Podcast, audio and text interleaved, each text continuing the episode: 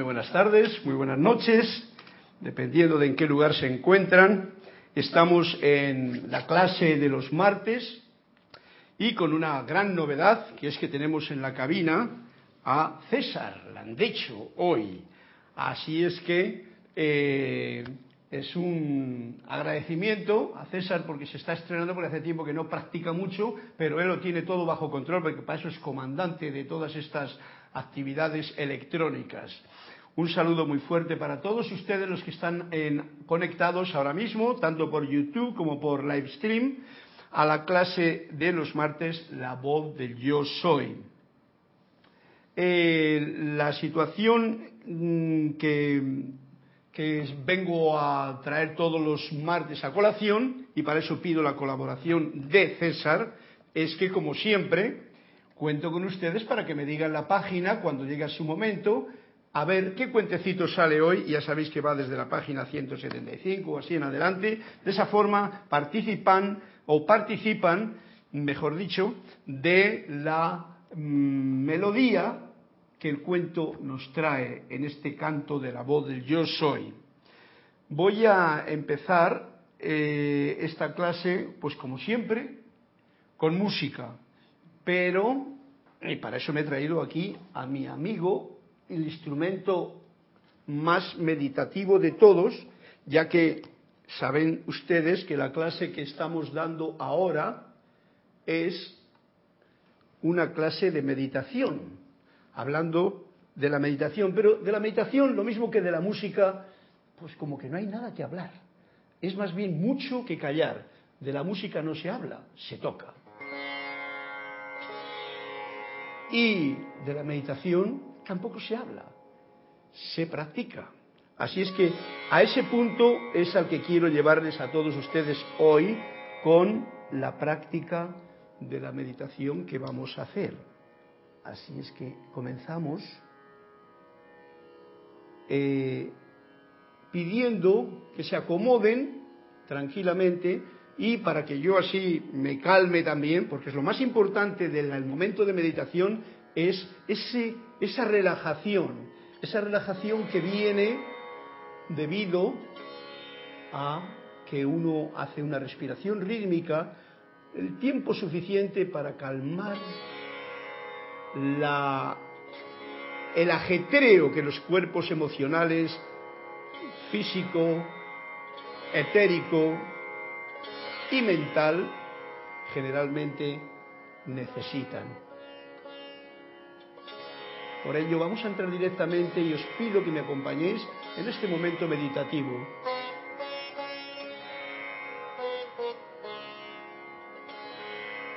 Que sea la música la que nos guíe.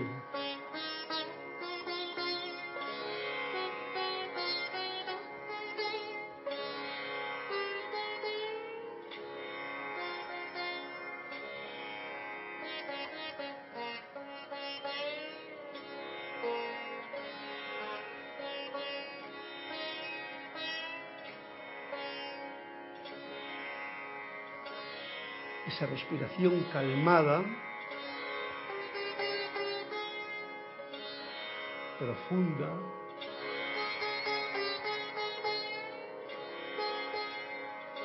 que nos lleva a llevar o a poner y mantener la atención lo más sostenidamente en el propio corazón.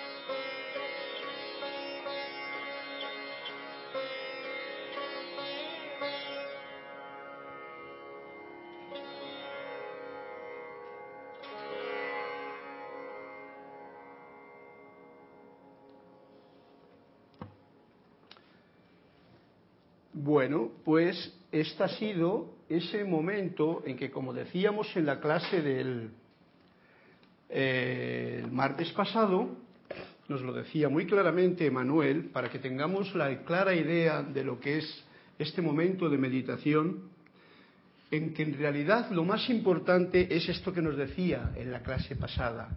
Oigan la voz de su propio ser interno. Este, el ser interno, es más sabio que la mente consciente.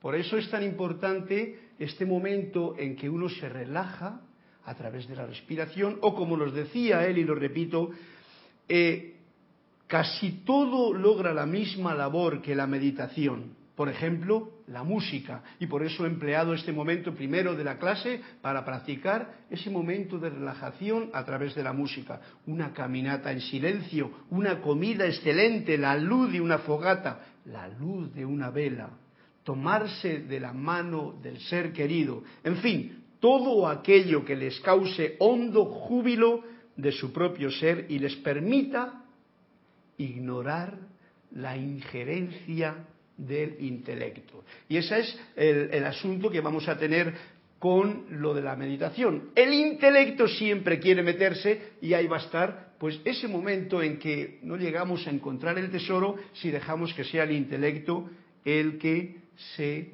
magnifica y no guardamos ese silencio. Bien, César, cuéntanos. Tengo, Carlos, reporte de sintonía de Olivia Magaña que dice abrazos y bendiciones amados hermanos. Y tengo de Flor Eugenia Narciso que dice Dios te bendice Carlos, Dios bendice a todos mis hermanos. Reporto sintonía desde Mayagüez, Puerto Rico. Y dice Flor Narciso, página 150 y Olivia Magaña dice página 220.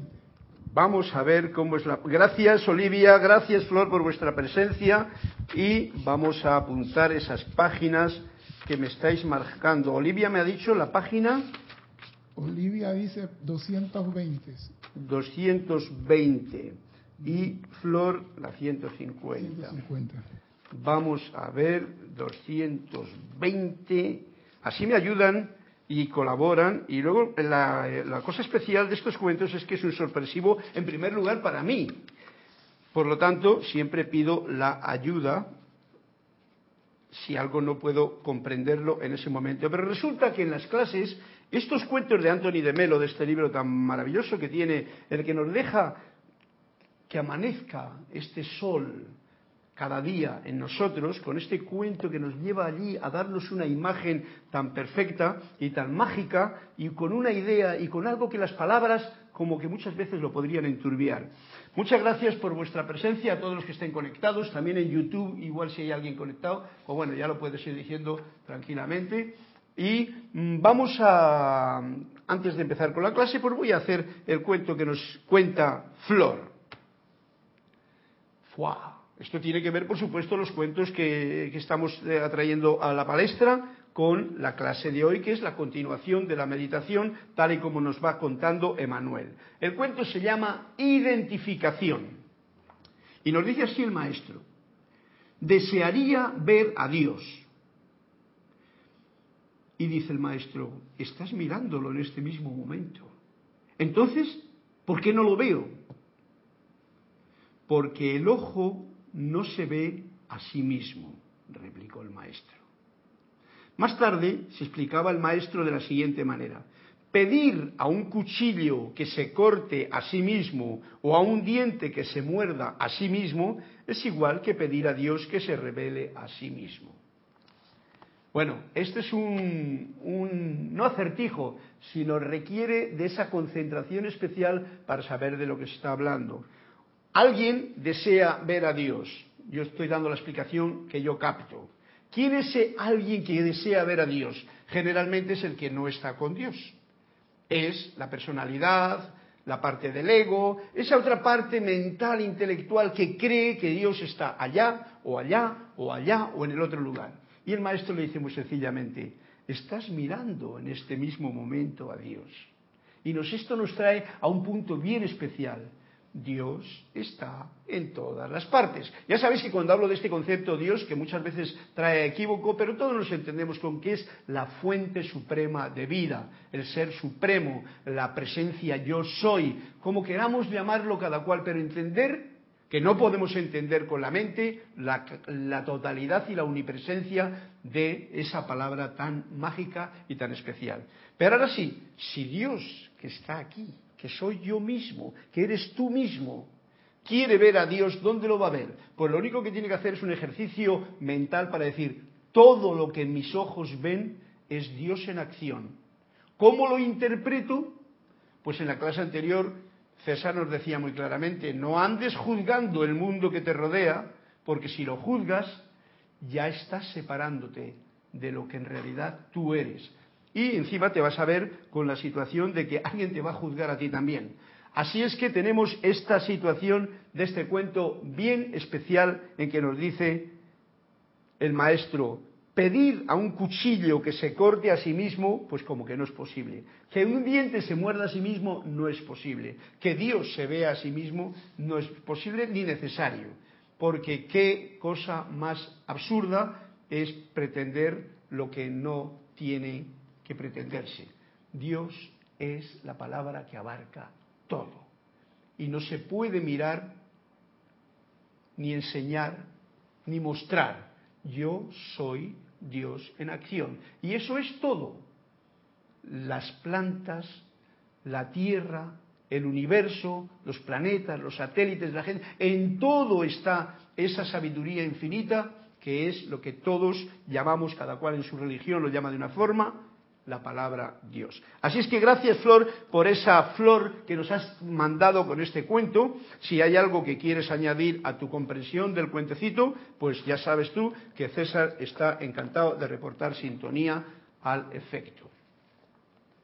Y vamos a ir directamente al grano con lo, para poder terminar la clase, con la eh, idea que nos está trayendo eh, Emanuel, que es el libro que estamos dando, el libro de Emanuel que nos habla hoy de la meditación, en la página 45, capítulo 4, en el que habla de tareas, maestros y práctica. Y está hablando en este caso de la práctica de la meditación.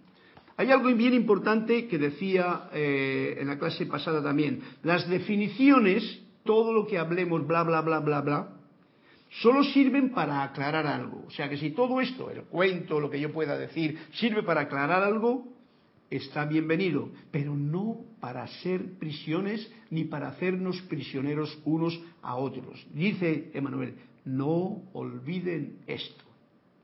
Cuando en meditación se llega al umbral del crecimiento, o sea, como que llega uno ya al, a máximo de ese momento, se da un momento en que la mente no puede continuar.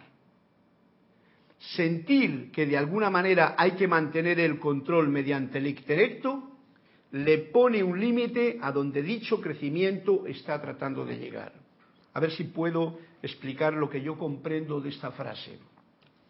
Es muy sencillo. La mente es ese, eh, cuando no está al servicio del Cristo interno, de la presencia yo soy, generalmente es la interrupción, es la que quiere ver a Dios y por eso se pone a meditar. Ay, yo quiero iluminarme. Y entonces, ¿quién es el que dice eso?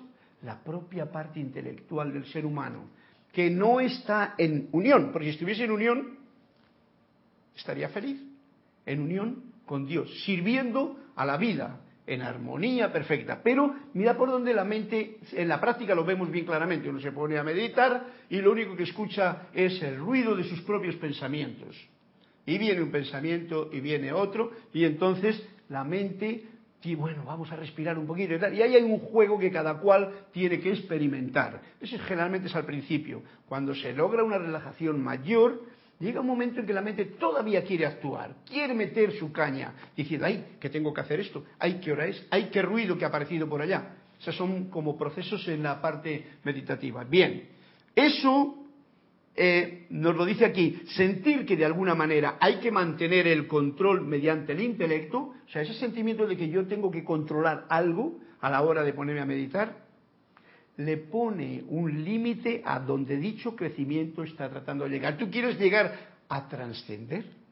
Quieres llegar a entrar en la cueva y como decía el otro día, la mente es como ese dragón que no te va a permitir entrar.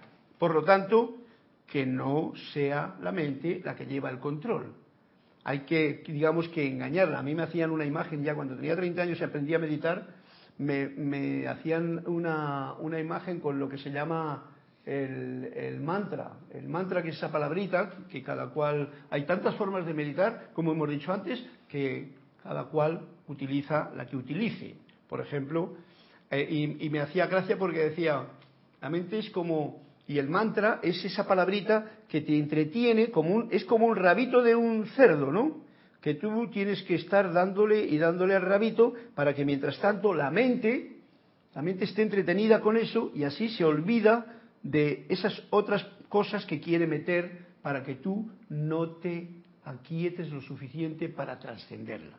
Bueno, pero tampoco te vas a tirar todo el tiempo con el mantra o con el yo soy o con esto, porque eso son palabras de la propia mente.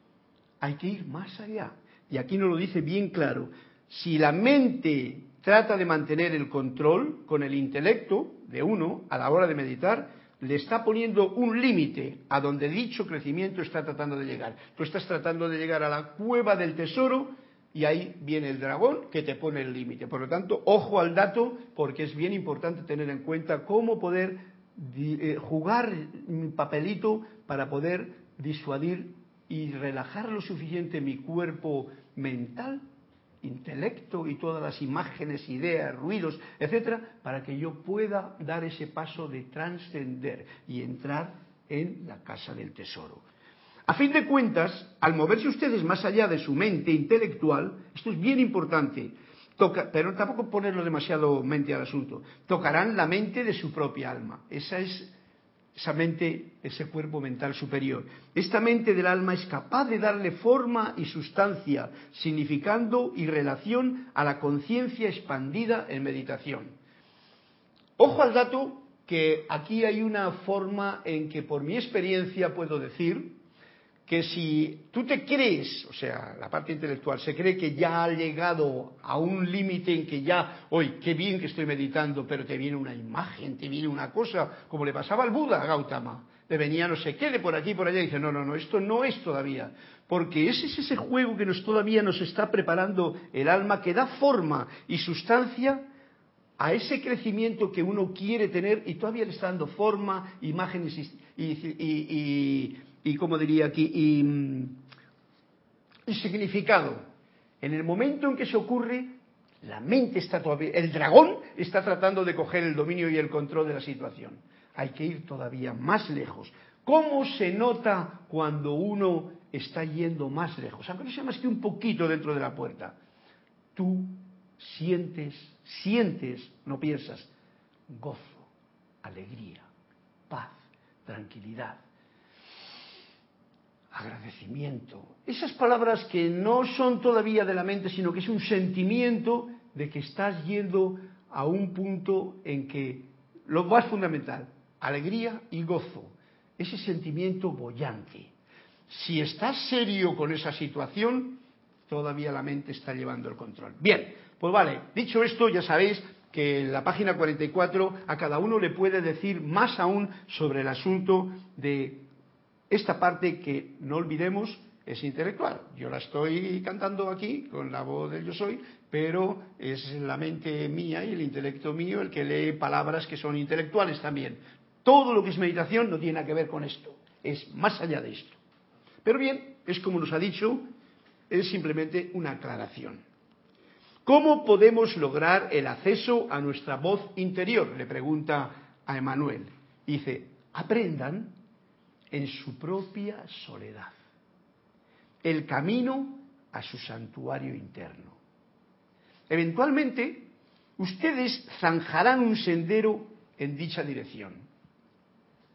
Ya nos ha dado un dato bien específico de cómo es la situación para poder encontrarse uno con la propia voz interior. Que no es tan fácil, porque ya los maestros ascendidos lo han dicho muchas veces, el amado Kutumi en especial.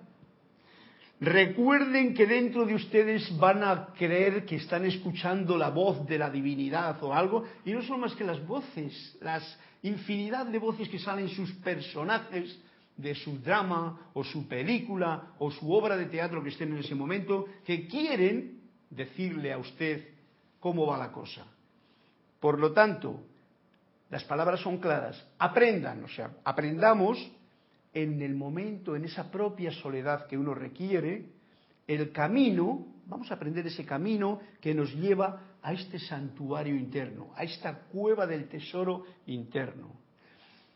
En algún momento, eventualmente, ustedes irán zanjando, o sea, vamos haciendo una zanja, un sendero en esa dirección. Y entonces no nos perdemos en las cosas que generalmente cuando las personas se ponen a, a, a meditar, pues generalmente se pierden. Y terminan a veces pues como me ha pasado a mí, o sea, hace mucho tiempo me pasaba a mí, que terminas más mosqueado que, y, peor que, cuando no meditas.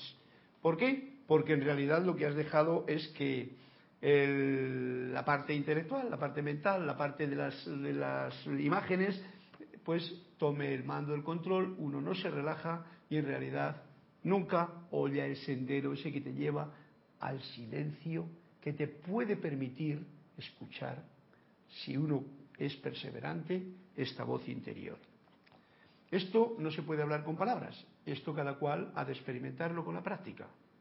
Para llegar al silencio deben ustedes atravesar lo que puede parecer un campo minado. Y a esto me refiero cuando estoy hablando de cómo son las trampas que la propia mente de uno le pone al propio deseo de alcanzar algo, alcanzar algo que no está allá que está muy quedo, muy tranquilo en el silencio de tu corazón.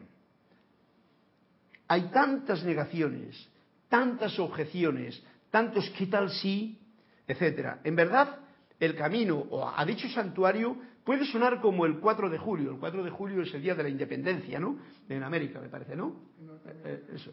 Bien, pues ves, es como el camino a la independencia, que mucha celebración de independencia, pero nadie en realidad es independiente. Fíjate tú que se celebra en América ese 4 de julio famoso, y cómo es uno independiente. La misma palabra lo dice, independencia, dependencia solamente del interior. Y fíjate tú, todo el mundo está dependiente de lo que pasa, de las noticias, o sea, de independencia y de 4 de julio no. Esos son los fuegos artificiales a los que nos podemos ver expuestos siempre que nos ponemos en esa actitud de querer lograr algo. Porque esa actitud de querer lograr algo es un fuego artificial. ¿Cómo entonces se hace para llegar allá? Nos dice. Primero hay que estar dispuesto a oír esos fuegos artificiales y no asustarse. Son fantasmas, son fuegos artificiales será algo pues educacional, uno va aprendiendo de esa, de esa forma cómo te van las cosas en la vida. Generalmente lo sabéis que muchas veces cuando uno se pone a meditar, si tiene un problema que le acucia demasiado, ese problema te va a salir en el momento en que tú te relajas y la meditación dice que querías ir en una dirección y el problema te puede atrapar.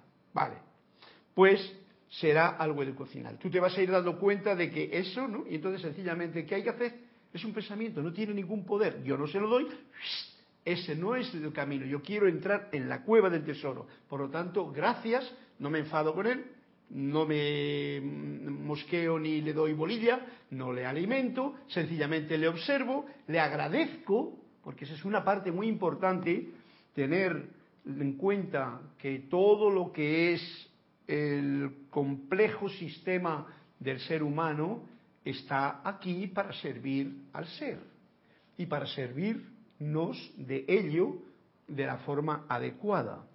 Ustedes, dice, ustedes no tienen ni la más mínima idea de cuán llenos de ruido están. Esto me hace gracia, porque la verdad es que lo dice de una forma tan simpática que si uno es sincero se da cuenta de que incluso los más lúcidos o los que en un momento determinado se ponen así como, wow, yo es que con la con la divinidad, yo es que yo es que todos los días desayuno, como y, y ceno.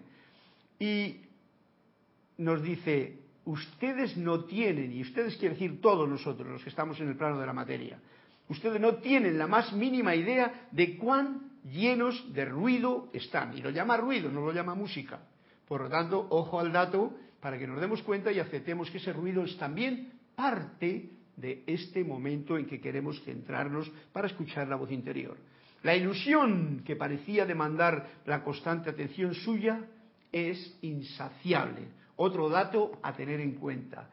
Hay algo que este dragón que tenemos dentro de la parte intelectual, cuando queremos entrar en ese silencio para escuchar la voz del yo soy, la voz del yo soy, en ese momento, ¿eh? la ilusión es insaciable, no te deja por ningún lado.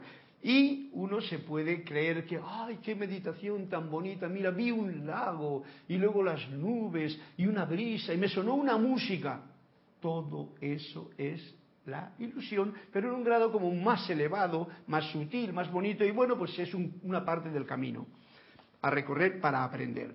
Solo en su propio silencio pueden, puede tocarlos la realidad superior. ¿Veis? Si estamos llenos de ruido y nos dice, solo en el propio silencio puede tocarnos la realidad superior, solamente en ese punto. Solo en su propio silencio puede ésta ser recibida. ¿Cómo voy a apañármelas yo para entrar en ese silencio y poder tocar esta realidad superior si mi mente está llena de ruido? Pues bueno, practiquemos, como decía antes, zanjando ese sendero en la dirección al santuario y bueno, en algún momento, mientras estemos aquí, puede que lo logremos fácilmente. No se trata más que la cueva está aquí, el tesoro está aquí. Trabaja, trabajemos en esa dirección. Dime, César. Tengo reporte de sintonía de María Angélica Agudelo desde Canadá. Abrazo, Carlos. María Angélica, anda María Angélica, qué bien que estás por ahí en ese fresquito Canadá, que supongo que estará ahora por allí noviembre y tal, porque si por el norte de, por Nueva York hace una nieve que cae en copiosa blancura y pureza, en Canadá otro tanto, ¿no? Un fuerte abrazo Angélica, me alegro mucho de tenerte aquí en esta clase y eh, mis bendiciones a ese país tan mágico donde vives. Gracias. Eh, dejen que su oración sea una continua renovación, lo sigue diciendo aquí. Dejen que su oración sea una... Tú conoces a María Angélica, ¿no? María Angélica es la que estuvo aquí con eh, Werner en su momento y luego estuvo allá también y bueno, hemos tenido una buena comunicación. Me alegra mucho. Nos dice así, dejen que su oración sea una continua renovación. Ojo al dato.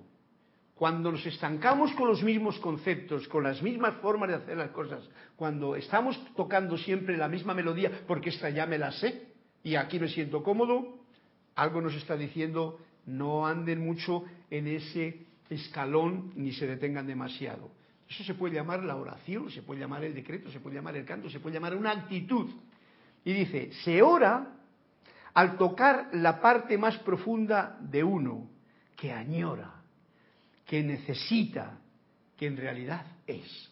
Ese es el orar. Ese, mm, ¿cómo se llama? Esa expectativa de encontrar lo mejor de ti, tu verdadero ser, tu silencio interior, cuando estás en esa actitud, en realidad, si lo haces honesta y sinceramente, estás orando. Y ese punto es bien sutil, porque eh, no tiene nada que ver con las oraciones que nos aprendemos de memoria mentalmente, o que uno ya lee en el libro y dice, van a presencia, yo soy tal y que cual, igual, pero realmente es como si fuese un lorito. Eso es muy cristiano, pero ahora estamos en la edad dorada de San Germain. Y la edad dorada de San Germain nos está diciendo, hey, amigos, hermanos, estamos en un laboratorio, en el laboratorio de la vida. Y el laboratorio es prueba, prueba, intenta, trata, trata, trata, y si te equivocas, sigue para adelante, rema, rema, sigue remando, como dice el amado Serapis Bey.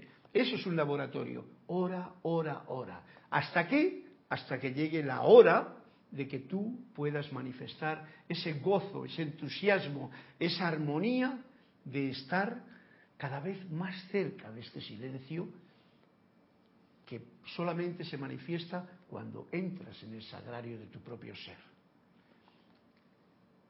Déjenla que hable en su propio idioma, sin palabras en la mayoría de los casos.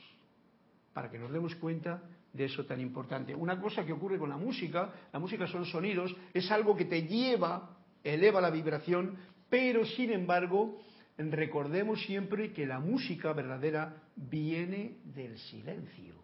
Por lo tanto, una vez más, nos está llevando esta clase a ese punto focal que es la diana de ese momento que llamamos la práctica de la meditación.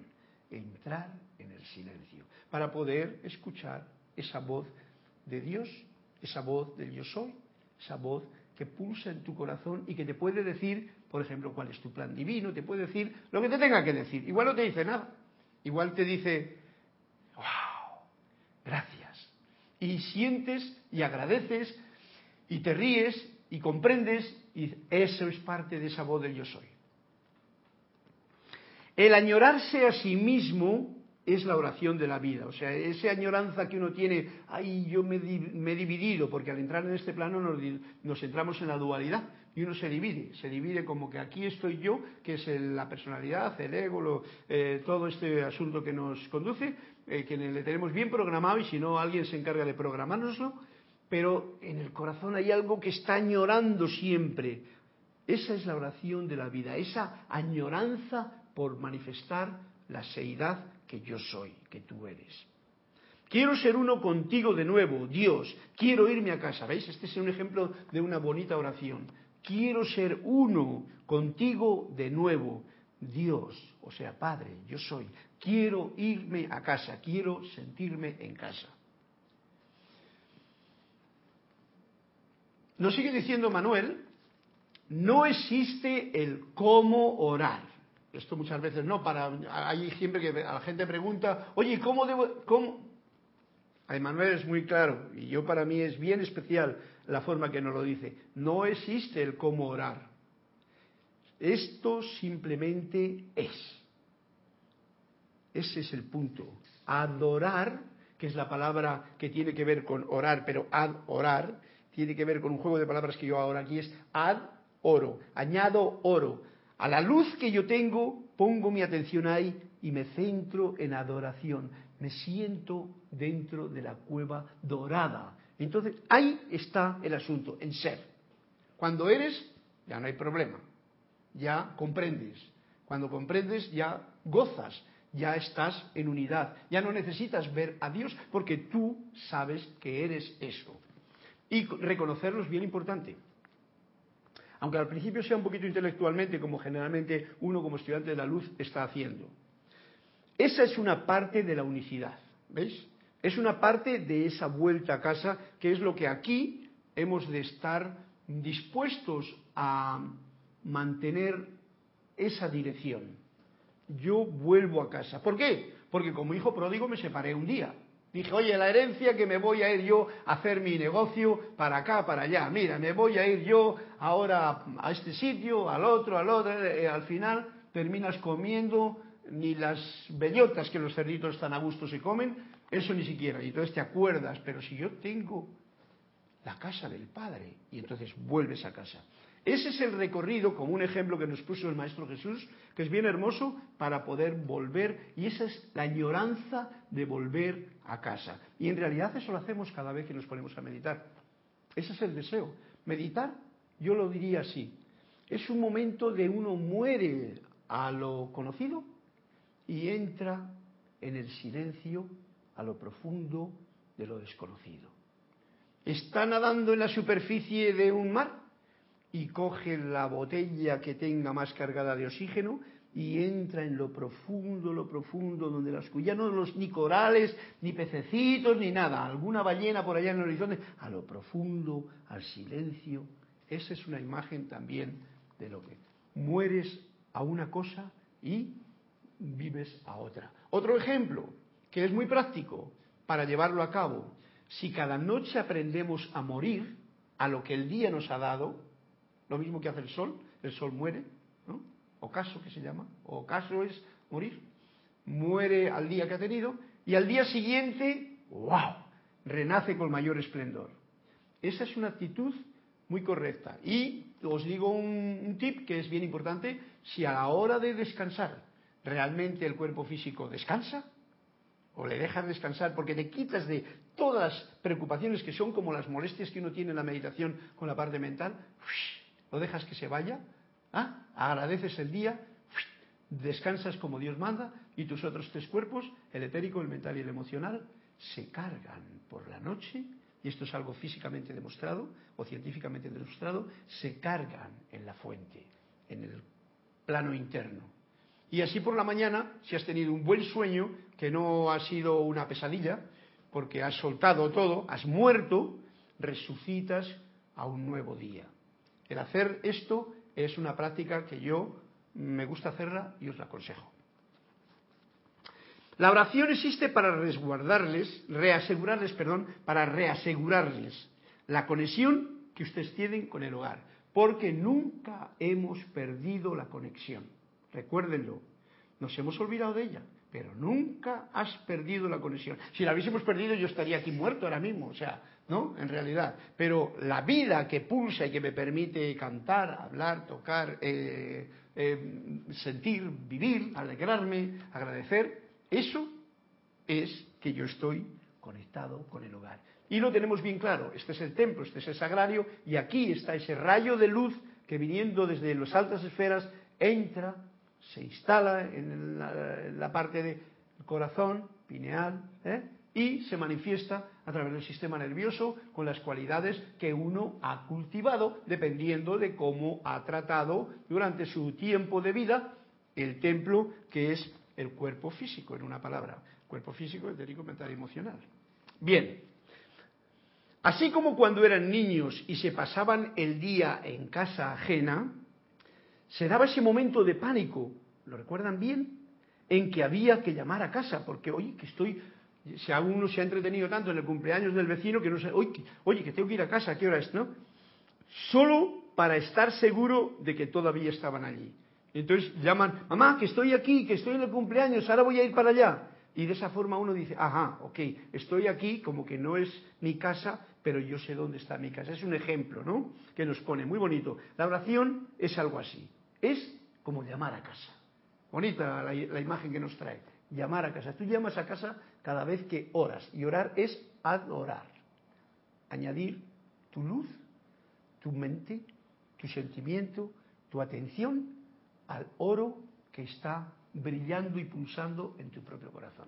Eso es una causa de gozo, de alegría, como la del niño que se creyendo que está en otra casa y no van a venir o le van a ver olvidado, pues resulta que llama, conecta y ajá, mi casa está ahí esperándome todavía. Y como reconocemos que estamos en este plano de la materia y que vamos a tener para aprender o recordar unas cuantas materias que las tenemos bastante maleadas desde que nacemos nos dan un montón de sopapos para que nos olvidemos, pues entonces es bien agradable el poder llamar a casa aquí, en tu propio corazón, y saber que está ahí esperando todavía.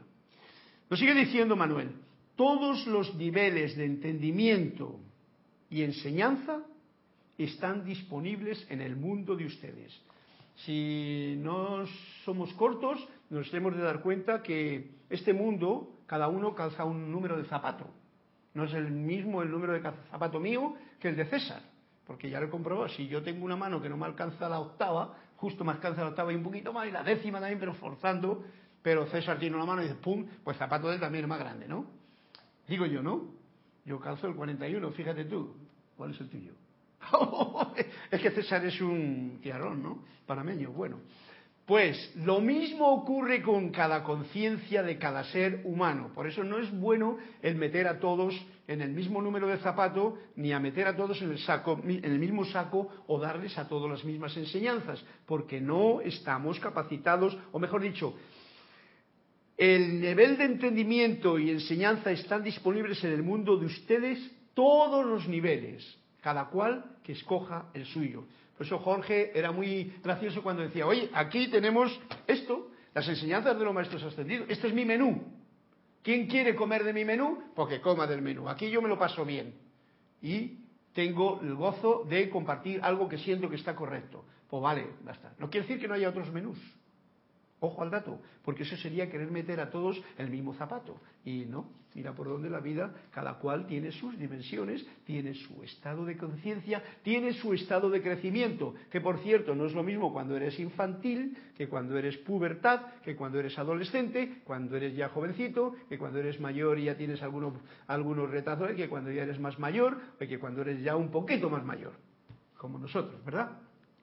Es muy bonito comprender esto porque así respetamos y aprendemos a respetar el nivel de conciencia de los demás y aportamos nuestro gozo, nuestro servicio, como decía César en la clase anterior, aportas con tu armonía, con tu gozo, con tu alegría, con tu sonrisa, con tu entusiasmo, allí donde ves que se necesita, donde te lo piden, o sencillamente como el sol irradia a no ser que se ponga alguna nube por medio. Pero incluso poniéndose la nube por medio, el sol está irradiando. Bien, es allí donde se donde por sí mismo ustedes son capaces de oír, donde sentirán una afinidad. Es allí donde por sí mismos ustedes son capaces de oír, en ese sitio donde hay esta enseñanza disponible para ustedes que coincide con lo de ustedes. Nosotros estamos con la enseñanza de los maestros ascendidos, que es una maravilla y que nos está llevando a que la mente comprenda el sentimiento, se ponga en acción y la práctica una a los dos. Porque ya sabéis, la ley de la vida. Lo que pienso y siento, eso atraigo a la forma. Pues si sigues esa ley, ya estás cumpliendo con algo importante. Y el sentimiento viene del corazón y la parte de la mente, pues está en la parte del intelecto, que generalmente lo enfocamos en la parte del cerebro. Cuando esa afinidad se torna menos apremiante, es entonces que ustedes buscan enseñanzas en otras formas. Por ejemplo, uno puede buscar una enseñanza si uno no le apremia, eh, por ejemplo, a, mí me apremiaba encontrarme con algo y me encontré con lo que yo me encontré y me gustó. Y entonces sentí que me gustó y hice todo lo que estaba haciendo, pues hasta estar aquí ahora. Pero igual a otros, sencillamente están en una cabaña y tienen el cultivo de las plantas, de los árboles y ayudan a los animales y pues si ahí, en el libro de la vida, están recibiendo su información y su lección, ¿eh? buscan enseñanza en otras formas. Tantas formas para entender y enseñar es la enseñanza que uno necesita. ¿Para qué? Para volver a casa. Todo verdadero maestro espiritual, en cualquier país y de la fe que sea, ha servido al gran propósito de orientar la conciencia humana individual y colectivamente hacia el Dios que está adentro. ¿eh? Esto está hablando de todo verdadero maestro espiritual. Eso quiere decir que hay maestros que no son tan verdaderos. Aquí, ya no lo dice muy claramente, eh, alguno de los maestros ascendidos lo dice bien claramente. Todo aquel que te lleva Jesús lo dice precisamente, eh, a que pongas la atención en tu maestro que está dentro de ti, ¿eh? Eso es una forma de discernir si ese maestro está en su sitio o no. Todo aquel me refiero a cualquiera de los eh, personajes como los que te enrollas durante el día. Si te ponen la atención en que el maestro está allá, en aquel templo, vestido con aquel turbante, con aquellas... Ojo al dato y allá tú con lo que haces. Pero ese no es el propósito, mm, el gran propósito de un verdadero maestro espiritual. Porque el verdadero maestro espiritual te lleva siempre hacia el Dios que está adentro de uno mismo, hacia la cueva del tesoro. Y por eso esta, esta clase precisamente se trata de eso y no hay equívoco.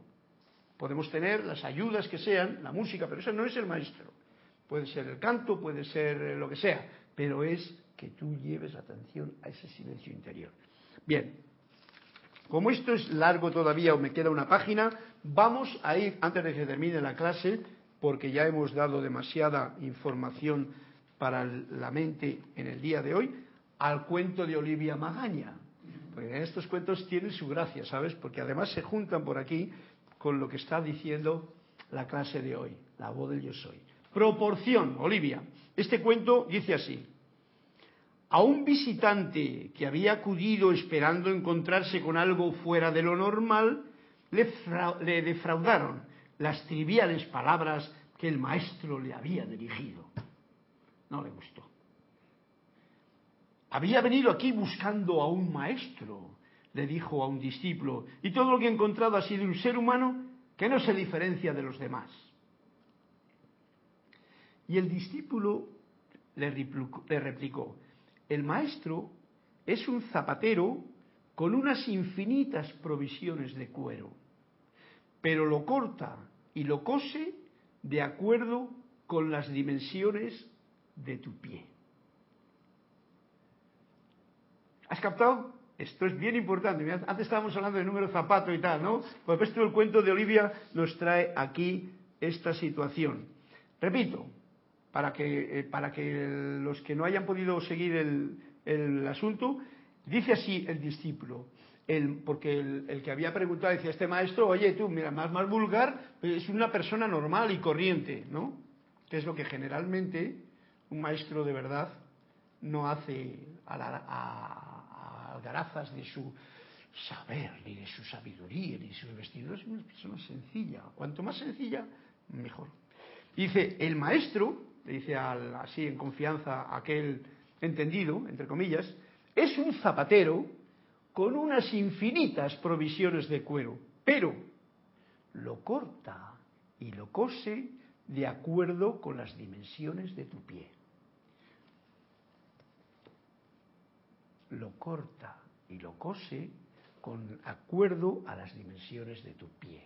No te está diciendo, ponte este zapato a ver si caes bien en él. No, no, él te lo corta y te lo cose. Y esto quiere decir lo siguiente, cuando tú realmente vas con una actitud ante una persona o ante la vida misma y vas con la actitud de que tú quieres que se cumplan tus deseos, igual el maestro ni caso.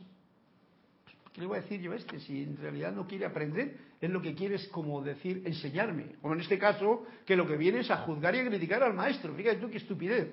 ¿Para qué vas a un templo, a un sitio donde hay un maestro y resulta que vas a juzgarle y decirle, oye, oye, este maestro y yo, esto, esto, no, esto es más vulgar que la sopa de ajo, ¿no?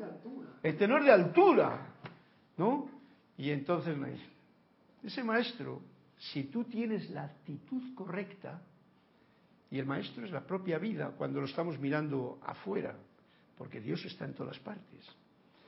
Te corta con el cuero que tiene en abundancia un zapatito a tu medida, con un cuero suave y fino para si calzas el 44, toma el 44 y bien hecho. Que calzas el 42, el 42 para porque cada cual, y lo he dicho antes, ves tú qué bonito viene Olivia cuento con que cada cual tiene su número de zapato, cada cual tiene su estado de conciencia. Entonces un maestro que va y predica, por tenéis que hacer esto, y, y encima apunta con el dedo de así, diciendo esto, esto, esto, uh, ese zapatero no hace zapatos a medida.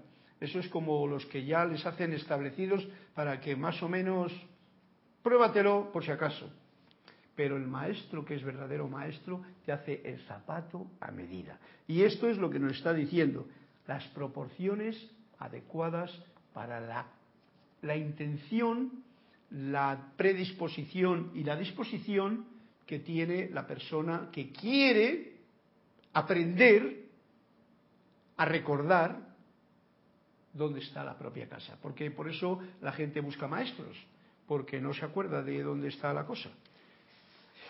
Y así que con estas palabras, todavía me queda un poquito más de aquí del, del, libro.